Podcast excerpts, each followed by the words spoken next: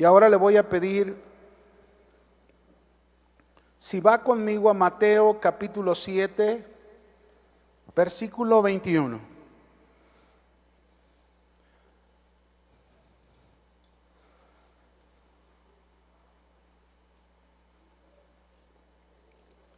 Dice la escritura, no todo el que me dice Señor, Señor entrará en el reino de los cielos, sino el que hace la voluntad de mi Padre que está en los cielos. Muchos me dirán en aquel día, Señor, Señor, ¿no profetizamos en tu nombre? Y en tu nombre echamos fuera demonios, y en tu nombre hicimos muchos milagros. Entonces les declararé, nunca os conocí, apartaos de mí, hacedores de maldad.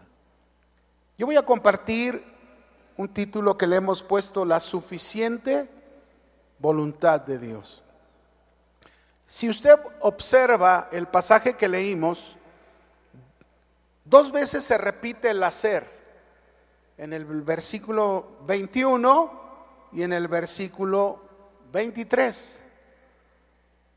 Y uno dice, está diciéndonos de hacer la voluntad del Padre. Y el último dice de ser hacedores de maldad. Hay una grande diferencia en ambos, ¿verdad? Se cuenta una vez de una mujer que ella cayó muy enferma. Y ella era cristiana, ¿verdad? Si alguien pensaba que los cristianos no enfermamos, pues no es así.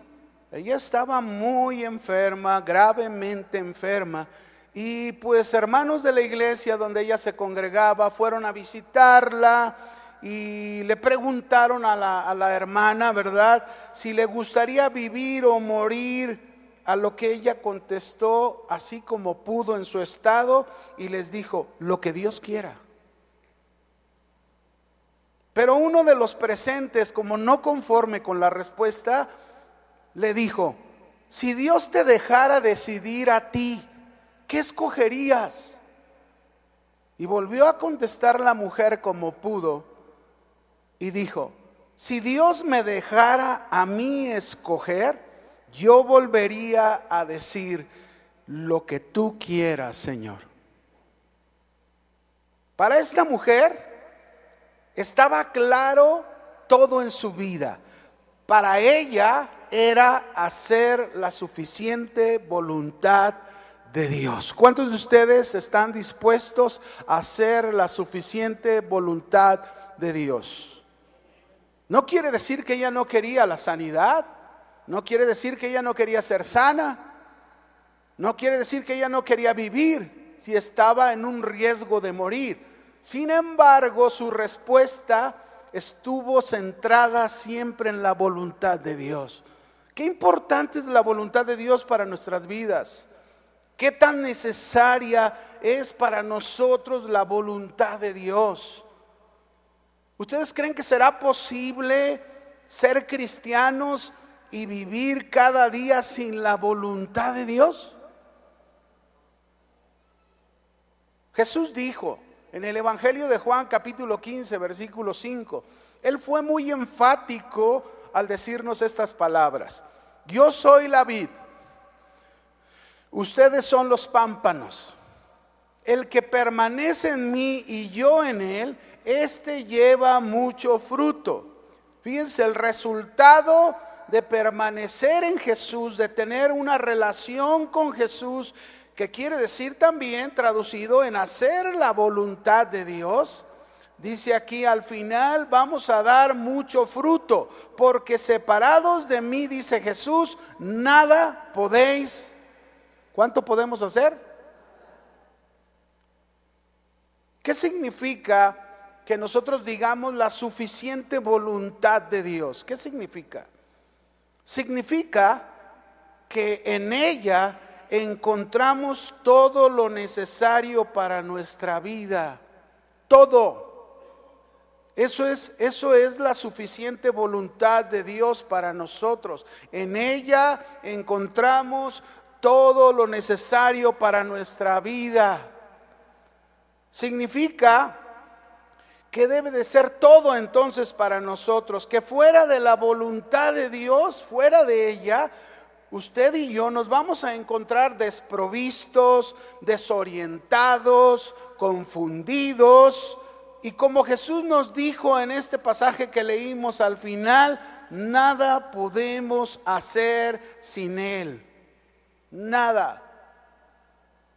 En el pasaje de inicio también Jesús enseñaba a sus discípulos, como nos enseña a nosotros esta tarde, acerca de la vida cristiana de apariencia, de religiosidad, de autoengaño, donde se lleva una vida de profesión de fe simplemente verbal.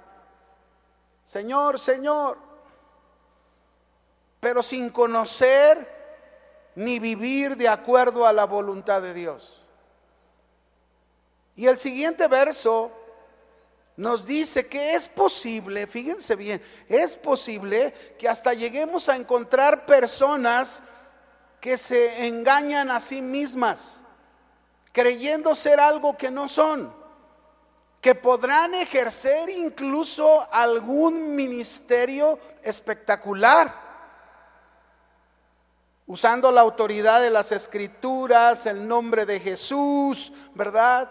Milagros, expulsión de demonios, profecía, como lo leímos, ¿verdad? Señor, Señor, no profetizamos en tu nombre, no hicimos milagros, no echamos fuera demonios, pero nunca hicieron la voluntad de Dios. Hicieron maldad. Mis hermanos, si algún propósito tú y yo tenemos eh, en este año que estamos comenzando o deberíamos tener, debería ser hacer la suficiente voluntad de Dios, tenerla como tal, ¿verdad? Conocerla, disfrutarla, vivirla. Yo recuerdo cuando era niño, yo conocía muy bien la voluntad de mi padre en lo natural. Sabía muy bien lo que le gustaba a mi padre y lo que le disgustaba. Lo que le alegraba el corazón y lo que le entristecía el corazón. Todo porque yo era su hijo. Pero no era así con mis amigos. Pues ellos no eran hijos de mi padre y por tanto no les interesaba cuál era la voluntad de mi papá. Dios es nuestro Padre Celestial. ¿Es tu Padre? Él es nuestro Padre. Y Él quiere, Él desea que nosotros, sus hijos, lo conozcamos muy bien. ¿Qué es lo que le agrada? ¿Qué es lo que le desagrada? ¿Qué es lo que le alegra el corazón y qué es lo que le entristece? Él quiere que tú y yo lo conozcamos cuál es su voluntad y que su voluntad llegue a ser suficiente para nosotros, de tal manera que no estemos buscando otras cosas que no tengan nada que ver con la voluntad de Dios. Vamos a ver un ejemplo en las escrituras que el Señor usó para mostrarnos esta maravillosa verdad. Hacer la suficiente voluntad de Dios es una, grabes esto, es una de las evidencias claras y contundentes en las escrituras de que se es un verdadero hijo de Dios. La voluntad de Dios lo debe de ser todo para nosotros. No necesitamos más. Juan capítulo 4, versículo 31 al 34. Vamos a escuchar a Jesús primero. ¿Qué nos dice? Con respecto a esto. Juan 4, 31 al 34 dice ahí, entre tanto, los discípulos le rogaban diciendo, rabí, maestro, come. Y él les dijo, yo tengo una comida que comer que ustedes no saben. Entonces los discípulos decían unos a otros, ¿le habrán traído algo de comer? Y Jesús les dijo, mi comida es que haga la voluntad del que me envió y que acabe su obra. Fíjense en qué tenía centrada Jesús su vida más que la comida, no quiere decir que no tenía necesidad de comer siendo humano, él tenía necesidad, pero él les mostró que la suficiente voluntad del Padre para él era más que eso. Juan 6:38. Jesús dijo, porque he descendido del cielo, no para hacer mi voluntad, sino la voluntad del que me envió. Otra vez Jesús enseñándonos la suficiente voluntad de Dios para su vida como hombre. Mateo 12, 47 al 50. Una vez más Jesús nos enseña, dice ahí en Mateo 12, 47, entonces alguien le dijo a Jesús, tu madre y tus hermanos están afuera y quieren hablar contigo. Pero él le, preguntó, ¿quiénes son en verdad mi madre y mis hermanos? Y Jesús señaló entonces a todos sus discípulos y les dijo, estos son mi madre y mis hermanos. Escuche, porque cualquiera que obedece los mandamientos de mi Padre que está en el cielo, es en verdad mi madre, mi hermano y mi hermana. El que hace la voluntad de mi Padre que está en los cielos, ese es mi madre, mi hermano y mi hermana. Alguien pudiera preguntar, oye, pues desechó a su familia Jesús. No, no, no. Jesús no renuncia a su familia natural, sino que Jesús está extendiendo el círculo familiar para incluir a las relaciones espirituales, diciéndonos que lo que distingue a la familia espiritual es hacer la voluntad de Dios. Eso es lo que debe distinguir a la familia de Dios, el tener por suficiente la voluntad de Dios. Ahora vaya conmigo a un pasaje donde vamos a aprender precisamente de esta suficiente voluntad de Dios. Ahí quiero que se mantenga Mateo 21, versículo 23. Y vamos a aprender de él algunos puntos interesantes.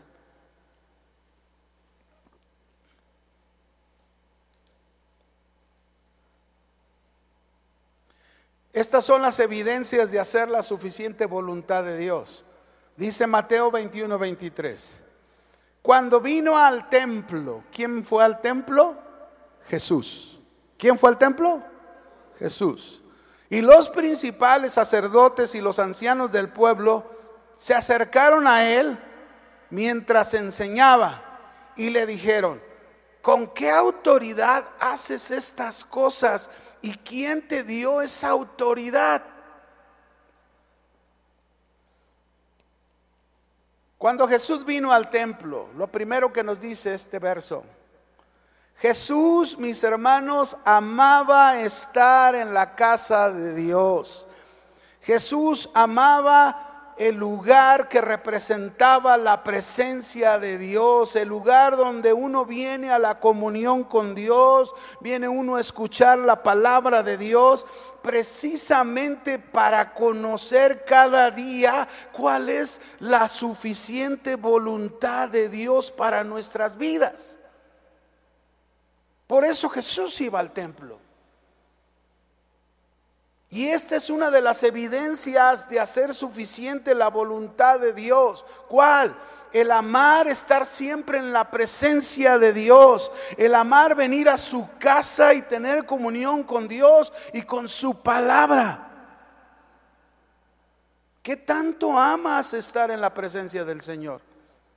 ¿Qué tanto amas escuchar sus palabras de vida eterna? Eso es la suficiente voluntad de Dios. El Salmo 65, verso 4. Vamos a oír a este salmista. ¿Qué dice acerca de la presencia, la casa de Dios? Te lo voy a leer este salmo en la traducción del lenguaje actual. Escuchen, Salmo 65, verso 4. ¿Qué bendición reciben los que viven cerca de ti? ¿Qué bendición? los que viven en tu mismo templo. Quedamos satisfechos con el alimento que de ti recibimos. ¿Cómo quedamos?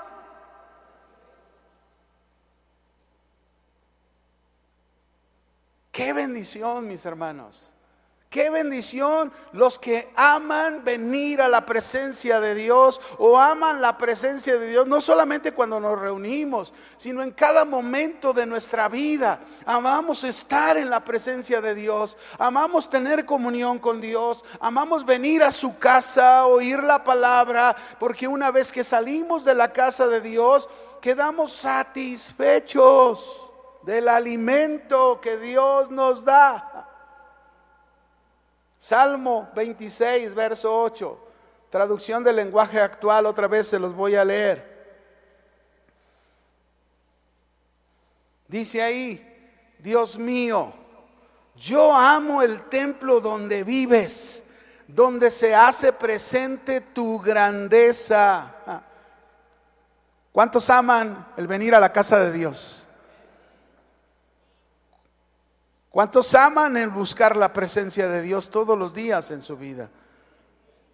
Esa, esa es la suficiente voluntad de Dios. Que no podamos vivir sin ir a su presencia. Que no podamos comenzar el día sin ir a la presencia de Dios y decir, Señor, yo amo estar en tu presencia. Amo estar en el templo donde tú vives, donde se hace presente tu grandeza, donde manifiestas tu gloria. Como cantábamos hace un momento, ¿verdad? Quiero ver tu gloria en mi vida. Déjame ver tu gloria en mi vida. Un salmo más, Salmo 84, verso 10.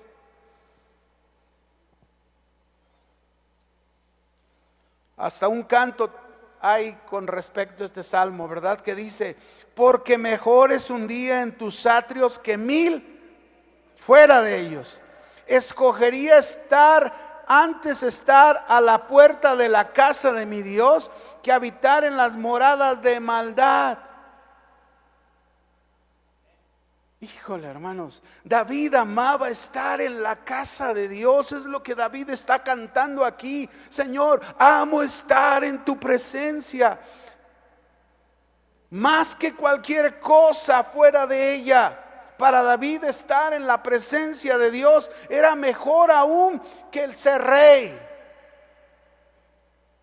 Sí, como rey tengo muchos privilegios, tengo autoridad, tengo gobierno, pero Señor, nada de eso se compara que estar en tu presencia, que estar en tu casa todos los días.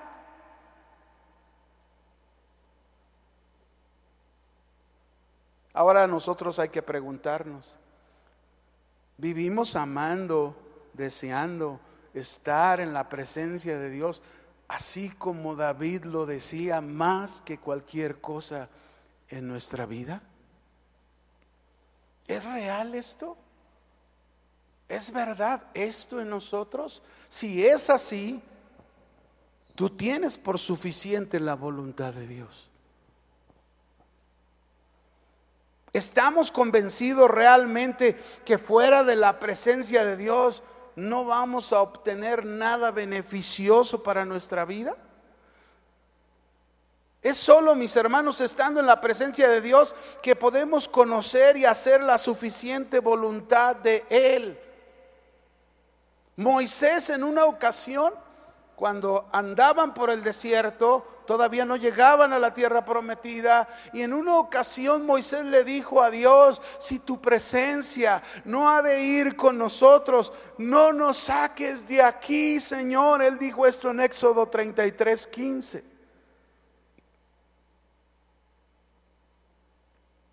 No nos muevas de aquí. Señor, si, lo, si esto que quiero hacer no es tu voluntad, no permita, Señor, que lo haga. A veces planeamos, determinamos, decidimos tantas cosas en nuestra vida y muchas de esas cosas están fuera de la suficiente voluntad de Dios. Una joven que sabe que no se debe de casar con ese joven, o un joven que sabe que no se debe de casar con esa joven, porque no son creyentes, no aman a Dios. Yo me acuerdo cuando yo comenzaba de cristiano y como la pastora Vicky me daba ese consejo, soltero, ¿verdad? Todavía todavía no conocía a mi esposa cuando comenzábamos, ¿verdad? Y por ahí había algunas jovencitas y, pues no conocían a Dios y la pastora me decía bien claro, mira, Cuida eso en tu corazón porque Dios tiene un plan para tu vida. Y si tú escoges una mujer que no ame a Dios, y me puso una silla de ejemplo, ¿verdad? Súbete a la silla. ¿Qué es más fácil? ¿Subir a la persona que está abajo o que te bajen? ¿Qué es más fácil? A ver, ayúdeme. ¿Qué es más fácil? Que lo bajen a uno, ¿no? Imagínense, ¿verdad?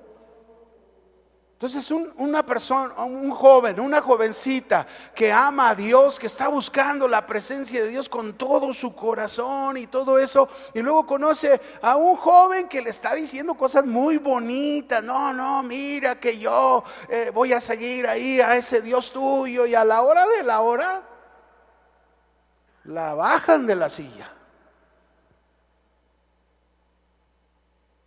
Si tu presencia no ha de ir con nosotros, no nos saques, no nos muevas de aquí. Mateo 21, 23, sigamos aprendiendo de este pasaje. Jesús fue al templo, dijimos, porque él amaba estar ahí en la casa de Dios y eso es la suficiente voluntad de Dios. Ahora vayamos aquí, Mateo 21, 23, la otra parte. Dice, los principales sacerdotes y ancianos del pueblo, que hicieron? Se acercaron a él. Esto significa, mis hermanos, que toda la delegación oficial del Sanedrín, que era el organismo jurídico que juzgaba los asuntos de Israel, personas que tenían autoridad supuestamente, unos autoridad religiosa, otros autoridad civil, y vinieron a Jesús, pero no vinieron a Jesús porque querían aprender de él cómo hacer la suficiente voluntad de Dios, no.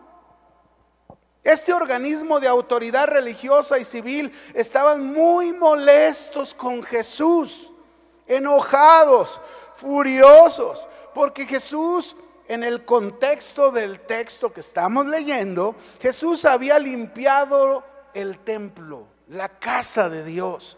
Había echado fuera a los cambistas y los mercaderes del templo, los echó fuera, no hagan la casa de mi padre una cueva de ladrones, les dijo. Así que ellos no les había gustado nada lo que hizo Jesús pues iba contra sus intereses. Mucha gente, mis hermanos, de igual manera se acerca a Jesús, pero no para conocer cuál es la suficiente voluntad de Dios y hacerla, no, sino por intereses. Mucha gente viene a Jesús para que resuelva sus problemas. Mucha gente viene a Jesús para que les haga un milagro de sanidad, para que le regrese al hijo alejado o resuelva el problema familiar en el que se encuentra. Mucha gente solamente busca a Jesús por intereses. Yo espero que ninguno de nosotros busquemos a Jesús por intereses porque esa no es la suficiente voluntad de, Dios. Seguimos leyendo ahí, porque después dice de esto en Mateo 21, 23 la, siguiente parte dice, mientras enseñaba, vinieron, se acercaron a él, mientras, ¿qué estaba haciendo Jesús? Dígame fuerte. ¿Qué hacía? Ah. Aquí hay una pregunta, ¿qué hacía Jesús en el templo? Porque él fue al templo y vinieron los principales sacerdotes y, y los ancianos del pueblo, vinieron, se acercaron a él pero Jesús, ¿qué hacía en el templo? Enseñaba. La suficiente voluntad de Dios, mis hermanos, en primer lugar es que su casa esté limpia, que su templo esté limpio. ¿Y sabes quién es la casa y el templo del Señor el día de hoy? Nosotros. Por eso es importante que Jesús nos enseñe. Por eso es importante que Jesús nos enseñe su palabra, hable su palabra, nos trate con su palabra para que su casa que somos nosotros esté limpia. Jesús tiene toda autoridad para limpiar su casa, esa es su voluntad. Por eso Dios hará todo lo necesario en cada uno de nosotros que somos su casa para limpiarla de toda contaminación, de toda suciedad que pueda haber en nosotros. Venimos y buscamos su presencia, venimos y, venimos a su casa para adorarlo, para exaltarlo, pero muchos de nosotros venimos sucios, contaminados.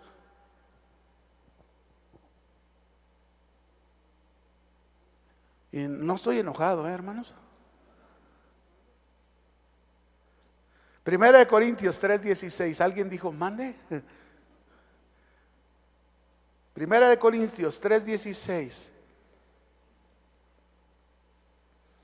¿No sabéis que sois templos de Dios y que el Espíritu de Dios mora en vosotros? Si alguno destruyera el templo de Dios, ¿qué dice? Dios le destruirá a él, porque el templo de Dios, el cual sois vosotros, santo, híjole.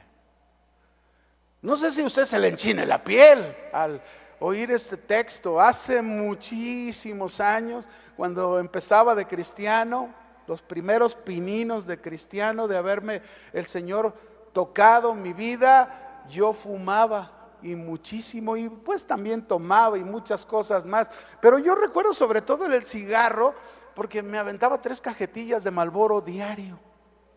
Yo estaba en, la facultad de ingeniería terminando mi carrera y toda la tarde me acababa esas cajetillas. Y cuando leí ese texto. Dios le va a destruir a él. El Señor me habló. Y a partir de ahí le pedí perdón y le dije, Señor, no vuelvo a destruir tu templo que soy yo. Nunca más volví a agarrar un cigarro. Te estoy hablando hace más de 43 años. Gracias a Dios. Gracias a Dios que mis pulmones no están dañados por el cigarro. Pero ¿cuántos de nosotros, mis hermanos, estamos destruyendo el templo haciendo cosas que el Señor nos dice que no hagamos, hasta comiendo de más? ¿Eh? El pozolote y el otro pozolote y el otro tamalote y el otro guajolote y Ah, no, eso sí, ¿verdad? Porque decimos, los cristianos no fumamos, no tomamos, pero ¿cómo? ¿Cómo comemos? Comemos y al rato andamos bien enfermos. Tenemos que cuidar el templo de Dios. Y Jesús para eso nos enseña su palabra, para limpiarnos. Dice en 2 de Corintios 7:1. Así que amados, puesto que tenéis tales promesas, ¿Qué dice luego? Limpiémonos de toda contaminación de carne y de espíritu, perfeccionando la santidad en el temor de Dios. Eso es en lo que debemos estar enfocados, porque esa es la suficiente voluntad de Dios, que Él nos enseñe para limpiarnos. Así que Jesús, el dueño de nuestra vida, quien tiene toda autoridad para limpiar su casa, nosotros él era incomodado por este organismo jurídico de Israel, estos religiosos que estaban bien enojados con él, de manera que querían desacreditar a Jesús y poner en duda su autoridad. Imagínense, eran los siervos, los líderes de aquel pueblo en aquel entonces. ¿Qué se podía esperar? Pero aquí hay un principio que podemos aprender. Toda autoridad toda autoridad, sobre todo espiritual, es delegada por Dios. Y no es para imponerla, no es para obligar a través de ella, es para enseñar. Una autoridad de parte de Dios como Jesús enseña. En eso se basa la suficiente voluntad de Dios. Jesús enseñaba en el templo con autoridad. Pero estos líderes religiosos imponían su autoridad. Mateo 7, verso 28 al 29. Veamos la autoridad de Jesús. Mateo 7, 28 al 29. Este es el final de aquel gran sermón que se le conoce el sermón del monte, capítulo 5, 6 y 7 de Mateo. Y mira cómo termina. Y cuando terminó Jesús estas palabras, es decir, de enseñar, la gente se admiraba de su doctrina porque les enseñaba como quien tiene autoridad, no como los escribas, los religiosos. Mateo 5, verso 2. Dice ahí, y viendo la multitud, subió al monte y sentándose, vinieron a él sus discípulos y abriendo su boca les enseñaba. ¿Qué hacía Jesús? Miren hermanos, nosotros vamos a encontrar siempre a Jesús enseñando, enseñando, enseñando. ¿Por qué? Enseñando con autoridad, porque ese es el medio para limpiar su casa, ese es el medio para limpiar nuestras vidas, nosotros que somos la iglesia y el templo del Señor. ¿Cuántos desean ser limpiados? La mitad, está bien, ahí vamos. Ahora, ¿qué enseñaba Jesús? Si él enseñaba con autoridad, ¿qué enseñaba Jesús? Jesús enseñaba a hacer la suficiente voluntad de Dios. Eso es lo que enseñaba, hacer la suficiente voluntad de Dios. Voy a leer Juan 7, verso 16 y 17. Juan 7, 16 y 17. Dice, Jesús le respondió y dijo, mi doctrina no es mía, sino de aquel que me envió. El que quiera, el que quiera hacer la voluntad de Dios, conocerá si la doctrina es de Dios o si yo hablo por mi propia cuenta. Aquí hay un principio bien importante Jesús nos está diciendo bien claro que lo que él enseñaba era la doctrina de Dios, de hacer la voluntad de Dios, porque cualquiera que quiera hacer la voluntad de Dios, dice, conocerá si la doctrina que Él enseña es de Dios. Cuando nosotros somos enseñados en la doctrina de Dios, en la palabra de Dios, hay cambios en nuestra vida, hay buenas conductas, hay buenas actitudes, hay un buen comportamiento, pero cuando, cuando somos enseñados, por el mismo hombre, por la filosofía y el pensamiento del hombre, no por la enseñanza de Dios, se nota, mis hermanos, porque no hay la misma actitud, no hay la misma conducta. Por allá ves aquel hombre que anda con otra mujer que no es su esposa y está feliz porque el pastor lo apoya o porque el líder lo apoya. No, mis hermanos, no es así. Jesús está diciéndonos claramente, la doctrina que yo les enseño es de aquel que me envió. Y si quieren hacer la voluntad de Dios, ahí van a conocer si la doctrina que yo les enseño es de Dios. Juan 6:38. Jesús vuelve a decir, ¿qué enseñaba Jesús? Porque he descendido del cielo no para hacer mi voluntad, sino la voluntad del que me envió. Fíjense nada más, si Él siendo el Hijo de Dios, hecho hombre, vino para hacer la voluntad de Dios. ¿Y cuál fue la voluntad de Dios para Jesús? ¿Cuál fue la suficiente voluntad de Dios para Jesús? Ir a la cruz y pagar por todos nuestros pecados. Y nosotros, mis hermanos, ¿cómo nos cuesta poder seguir esa enseñanza de Jesús de hacer la suficiente voluntad de Dios? ¿Cuál es el mayor motivo e impulso en tu vida? ¿Cuál es? Dímelo. Enseñar la suficiente voluntad de Dios. Padre, ¿qué enseñas en tu casa? La suficiente voluntad de Dios. Madre, ¿qué enseñas en tu casa? La suficiente voluntad de Dios.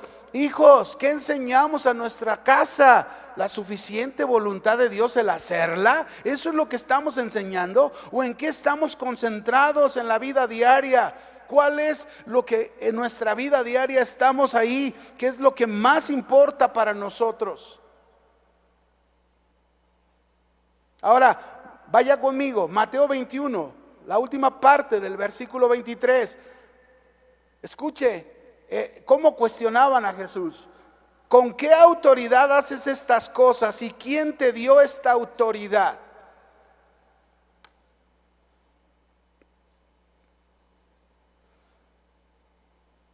La voluntad de Dios, mis hermanos, es que enseñemos a hacer su voluntad. Fíjense bien, la voluntad de Dios, la suficiente voluntad de Dios, es que enseñemos a hacer su voluntad con autoridad como lo hacía Jesús.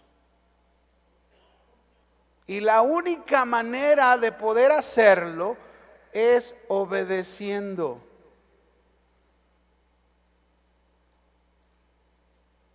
Tener la suficiente voluntad de Dios es la única manera de enseñar con autoridad en nuestra vida. Y esto es contrario, mis hermanos, a esos líderes que están cuestionando la autoridad de Jesús en lugar de cuestionar su propia autoridad, pues enseñaban no como Jesús la doctrina de Dios, no hacían la voluntad de Dios y sin embargo decían que eran hijos de Dios.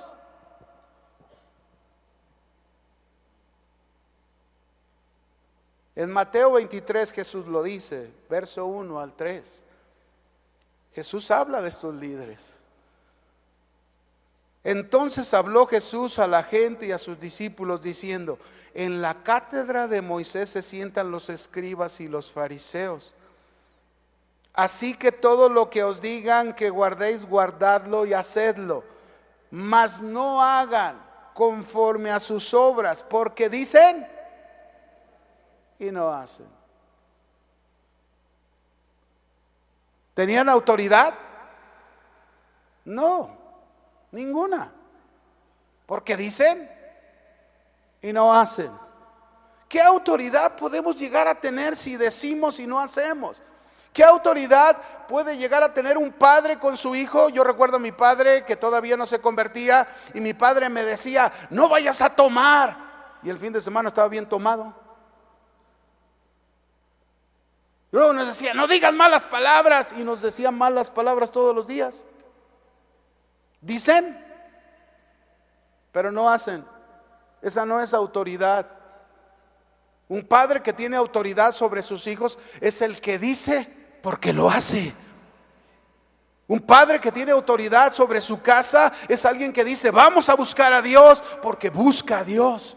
Un padre que dice, tenemos que ser obedientes a Dios, es porque es obediente a Dios. O la mamá, o los hijos. Mis hermanos, es que ese es el secreto de la suficiente voluntad de Dios. La única manera de enseñarla a otros es obedeciendo. No hay otra manera. Ahora, yo quiero hacer esta pregunta en otra, en otra manera.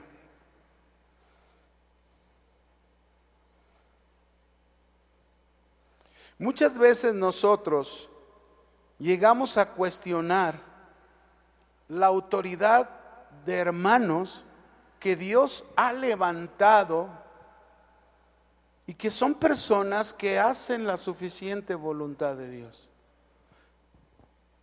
Y muchas veces los cuestionamos como estos hombres cuestionaron a Jesús En primer lugar, porque eran incrédulos a Jesús. Y nosotros lo mismo hacemos con siervos de Dios, cuestionamos su autoridad porque muchas veces somos incrédulos en nuestra vida. Estos líderes no buscaban la verdad, no querían aprender la verdad de Jesús, no les interesaba conocer si Jesús era el Mesías, aun cuando tenían suficientes afirmaciones y pruebas de la naturaleza del Mesías y su autoridad, porque Jesús se los había demostrado. Así pasa con nosotros. No somos capaces de reconocer cuando Dios levanta a esa persona con autoridad que vive haciendo la suficiente voluntad de Dios en su vida y lo hacemos el no reconocer esa autoridad porque somos incrédulos. Así es como vivimos.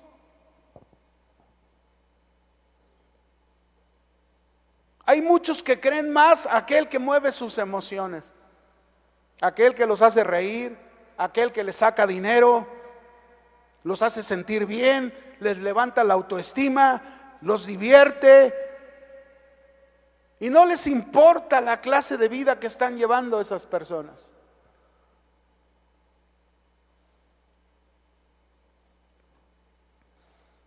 La incredulidad hacia un siervo con autoridad nos muestra la verdadera ignorancia en la que vivimos de la suficiente voluntad de Dios.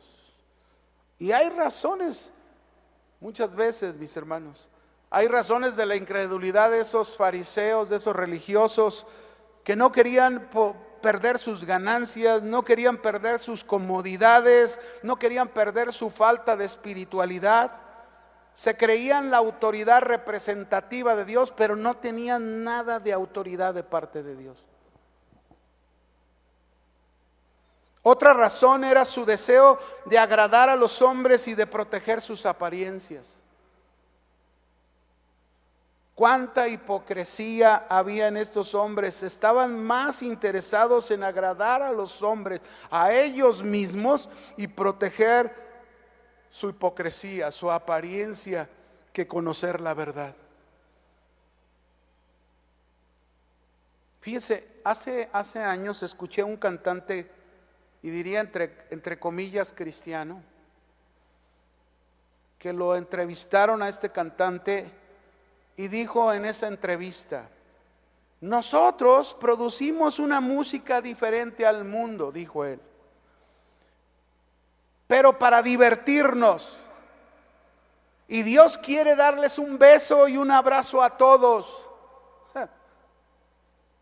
Mis hermanos, esa no es la suficiente voluntad de Dios querer agradar a los hombres con música divertida y hablarles de un Dios que no nos va a confrontar con la condición del corazón. No, debemos cantar la música como hoy se hace, música bíblica, música que es de la palabra de Dios y que, y que ella misma nos confronta muchas veces con nuestra condición.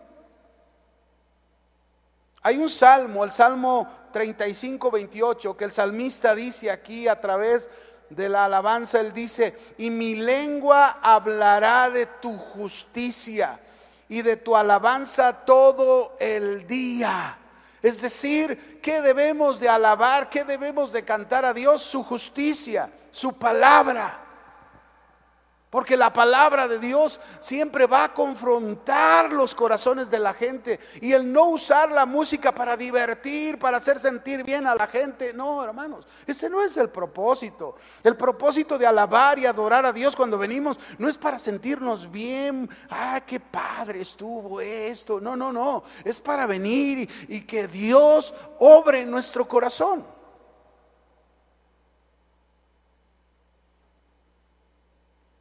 Ahora, Jesús podía darle una o varias respuestas con autoridad,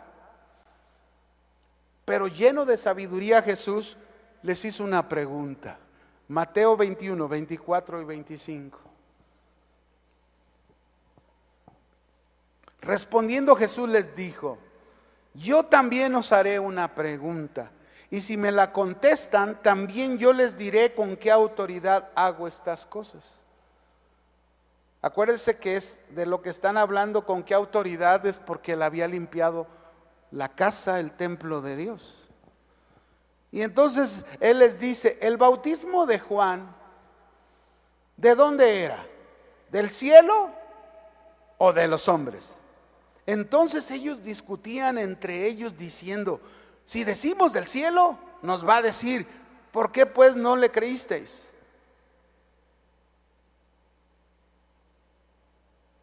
Ahora, yo quiero aquí decirles una pregunta. ¿Saben qué hizo Jesús al hacerles estas preguntas? ¿Saben qué estaba haciendo Jesús con estos hombres que estaban cuestionando su autoridad? Los estaba llevando a que se dieran cuenta la condición en que se encontraba su corazón. Y eso es la suficiente voluntad de Dios. La suficiente voluntad de Dios siempre nos va a mostrar la condición de nuestro corazón para volvernos a Él y poder hacer su voluntad. Quienes conocen la suficiente voluntad de Dios para, para su vida, necesitan conocer cómo está su corazón y volverse a Dios. Necesitamos reconocer cuál es la condición de nuestro corazón y poder venir a Dios y poder reconocer si hay apariencia como estos hombres, si estamos rechazando la autoridad de Dios que nos está nos está hablando, ¿verdad? Estos hombres tenían la ley de Moisés, tenían a los profetas, sus escrituras, pero no creían en las escrituras lo que hablaba de Jesús. Así que no podían entender ni vivir ni aceptar cuál era la suficiente voluntad de Dios porque vivían lejos de Dios. Y a veces pudiera alguien encontrarse en tal condición, ¿verdad? Que venimos, nos congregamos y sentimos bonito, pero seguimos haciendo cosas que no son la voluntad de Dios. No estamos satisfechos con la voluntad de Dios.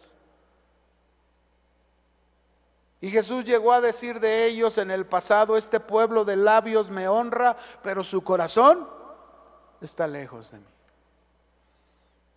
Por eso Jesús nos dijo, mis hermanos, en el inicio, no todo el que me dice Señor, Señor, entrará en el reino de los cielos, sino el que hace la voluntad de mi Padre que está en los cielos. ¿Cuántos quieren entrar al cielo. Una evidencia de tu salvación es hacer la suficiente voluntad del Padre, de Dios. Vamos a seguir Mateo 21, 27 para terminar ya casi. Mateo 21, 27 dice, y respondiendo a Jesús dijeron, no sabemos, miren cómo le respondieron, no sabemos. Y él también les dijo, ah, pues tampoco yo os digo con qué autoridad hago estas cosas. Estos hombres, mis hermanos, rechazaron la oportunidad de arrepentirse y cambiar su vida, porque no querían. Querían seguir igual como eran. Y por esa razón Jesús les puso esta tremenda ilustración. Aquí encierra el secreto de hacer la suficiente voluntad de Dios.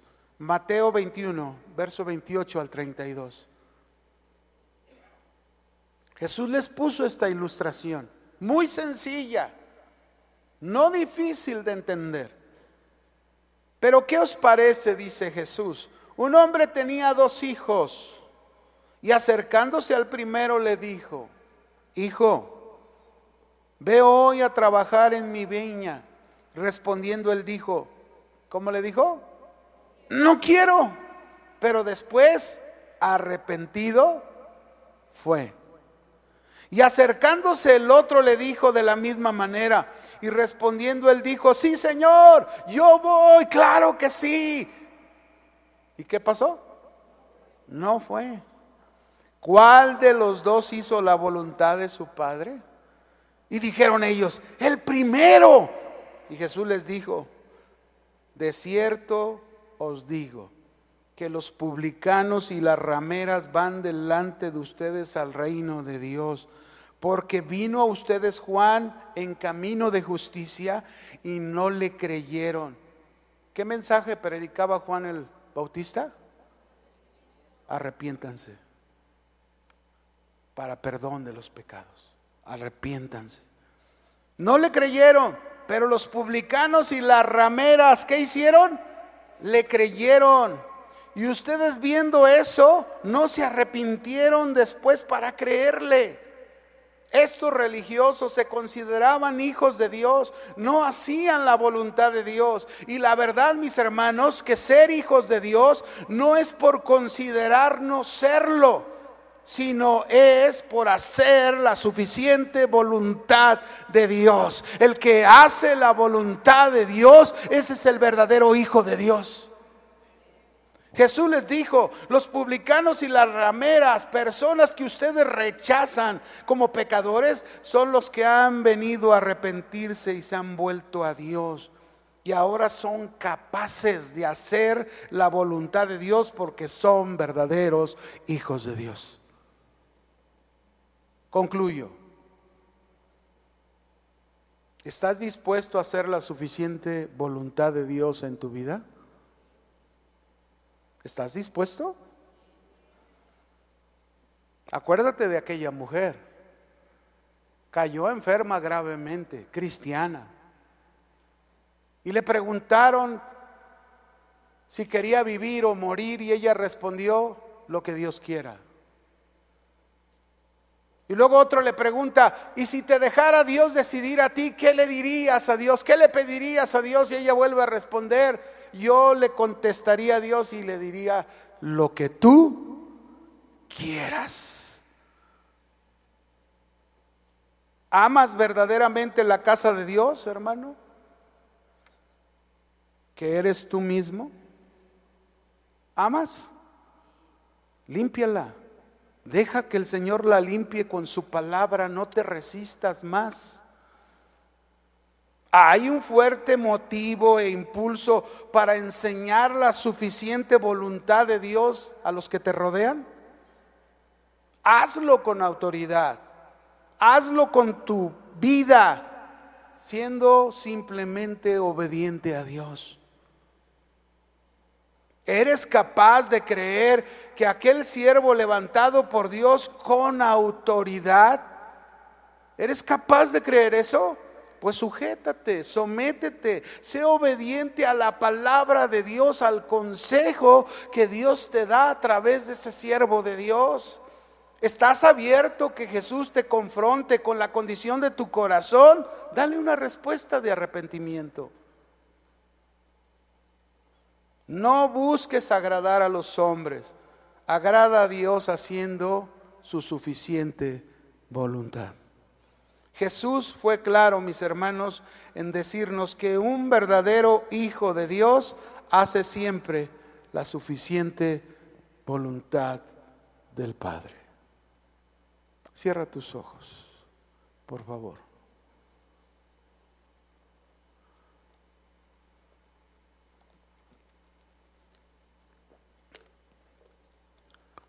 Yo no sé cómo se encuentre tu vida en este momento pero tú sí lo sabes. Tú sí sabes cómo te has conducido, qué es lo más importante en tu vida. Tú sí lo sabes. Así que hoy, en esta tarde, Dios te hace un desafío, Dios te hace un reto. Si tú estás dispuesto a poner tu vida, centrarla en la suficiente voluntad de Dios y reconoces que no lo has hecho, reconoces que muchas veces has cuestionado la autoridad de Jesús. Reconoces que no has tenido la, suficiente autoridad para enseñar a otro porque no estás haciendo la voluntad de Dios. No has sido obediente como deberías de ser. Pero este es un buen tiempo, este es un buen momento para que tú le des una respuesta a Dios. ¿Quieres hacer la suficiente voluntad de Dios? Ponte de pie y confiésaselo al Señor. Levanta tus manos a Él en un símbolo de que te rindes ante el Señor tu Dios y que tú le dices, Señor, yo quiero que la suficiente voluntad de Dios lo sea todo para mí. Es cierto, tengo que trabajar, tengo que sostener una familia, muchas cosas tengo que hacer. Pero lo más importante entre todo eso es que yo esté convencido que estoy haciendo tu suficiente voluntad. Aquí estoy, Señor. Arrepentido si no enseñado con autoridad. Arrepentido si muchas cosas que he hecho no son las correctas. Quiero enseñar con autoridad el hacer tu suficiente voluntad. Ayúdame, Señor. Ayúdame a vivirla, a obedecerla, practicarla todos los días. Y que cuando se presente el momento no tenga que imponer mi autoridad, no tenga que obligar con mi autoridad, sino simplemente enseñe como Jesús lo hacía, que enseñaba con autoridad porque su doctrina era la doctrina de Dios. Adóralo, ríndete a Él, ríndele tu voluntad y que ese sea el propósito durante todos los años que te resten de vida. Gracias Señor,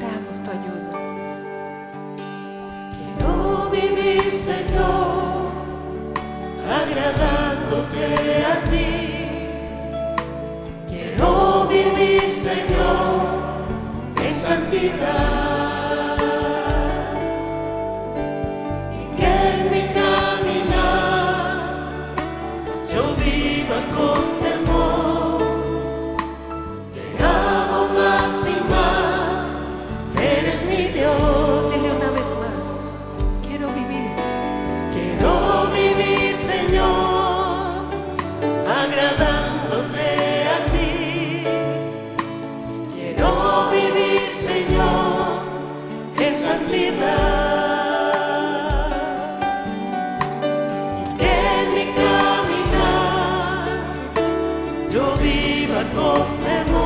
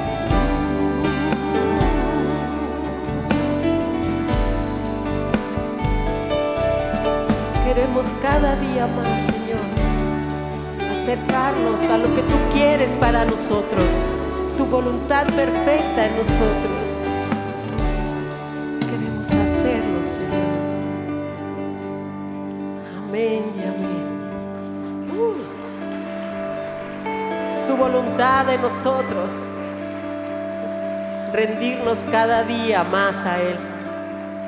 Amén. Es nuestro deleite buscarle todo.